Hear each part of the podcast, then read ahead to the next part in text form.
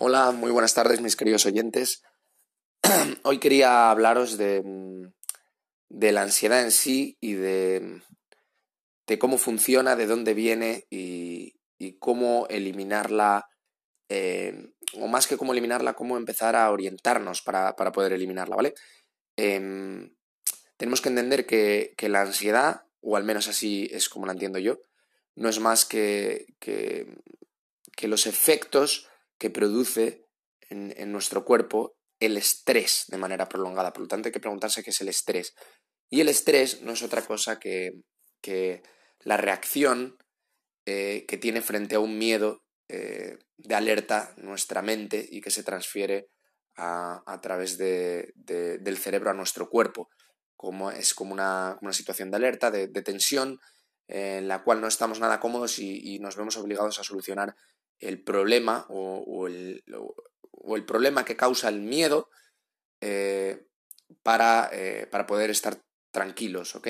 Más o menos es así como funciona y que debería estar reservado para situaciones críticas, sea en un entorno profesional, un entorno, un entorno personal, debería ser en situaciones críticas en las que yo requiero eh, actuar rápido para, para, evitar un peligro, ¿vale? El problema es que eso se empieza a traducir en, en ámbitos eh, cada vez más superficiales y hasta ámbitos casi ridículos, porque todo viene del miedo al final, y más concretamente el miedo a la muerte, que ya entraremos más adelante, pero mm, to, todo viene del miedo, de, nuestras inseguridades y de nuestros miedos. Eh, el problema fundamental está en que, en que nuestra mente funciona de tal manera que ve miedos en todas partes, ve amenazas en todas partes, incluso aunque sean muy improbables, las identifica y genera, genera, un, genera un miedo eh, y después una situación de estrés frente a ese miedo por, la, por imaginar la, la posibilidad de, de, ese posible futuro que no nos gusta convirtiéndose en presente. Entonces, eh, tomamos medidas anticipadamente para, para, para sentirnos seguros y el problema de esto es que, que estamos anticipando muchas situaciones que seguramente no se produzcan y que, aunque se produjesen, deberíamos lidiar con ellas, en mi opinión, cuando se produzcan, salvo con las excepciones que de verdad sea la prioridad muy alta y que un plan de, de acción anticipadamente pueda ser, pueda ser útil, pero, pero la mayoría de veces no es así, la mayoría de veces nos, nos preocupamos por todo de manera innecesaria porque es así como funciona nuestra mente para, para tomar medidas y así sentirnos seguros, pero el problema está en que lo único que importa es ahora, que es lo único que es real, pasado ya pasó, el futuro no existe, lo único que importa es cada segundo que estás viviendo y nos lo pasamos con miedo, con estrés, con ansiedad, preocupados, ¿vale?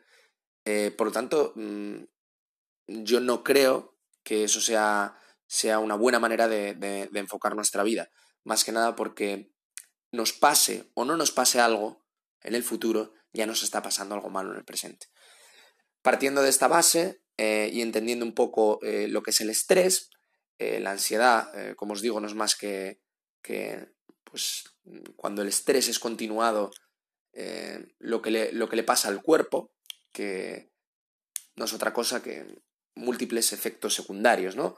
Que son desde pues, falta de concentración, verborrea, mmm, acciones involuntarias, pues como mover, mover una pierna eh, rápido y continuadamente, morderte las uñas. Hay, hay, muchos síntomas, podéis buscarlos en internet y puede, puede ayudaros a ver pues, el, el, grado de ansiedad que tenéis. Una ansiedad más fuerte pues, puede traducirse en, en falta incluso de, de, de, aire para poder respirar o en insomnio también es otra de, las, de los efectos más, más fuertes. Entonces, pero si, si tenéis ligera ansiedad, posiblemente solo solo tengáis un, una tensión uh, corporal y um, cierto nerviosismo y quizá falta de, falta de concentración. Eso depende de cada uno. Pero lo que es fundamental es eh, identificarla, eh, tener honestidad, reconocer que tienes un problema y, y, ponerte manos a la obra para solucionarlo. ¿Por qué digo esto? Porque hay, hay mucha gente, a mí me ha pasado un caso recientemente que le comenté que tenía ansiedad a un compañero y, y, lo negó. Y obviamente no. Era, era muy obvio. había muchos síntomas que, eran bastante claros y no, obviamente no, fui más allá. Si él no, quería hablar del tema, pues no iba yo a, presionar. Pero me dio que pensar y dije, ¿por qué alguien mm, que tiene un problema no solo no lo reconoce, sino que se, se, puso nervioso ante, ante, ante, ante tal acusación? Y, y yo creo que es porque la ansiedad es vista en cierta manera como, como infelicidad que en cierta manera lo es, porque si entendemos felicidad como, como ese estado de paz, de, alegría, de, bienestar, eh, obviamente la ansiedad es todo lo contrario. Y vivimos en una sociedad que eh, una de las cosas que más nos gusta proyectar hacia los demás eh, es el tema de la felicidad, ¿no?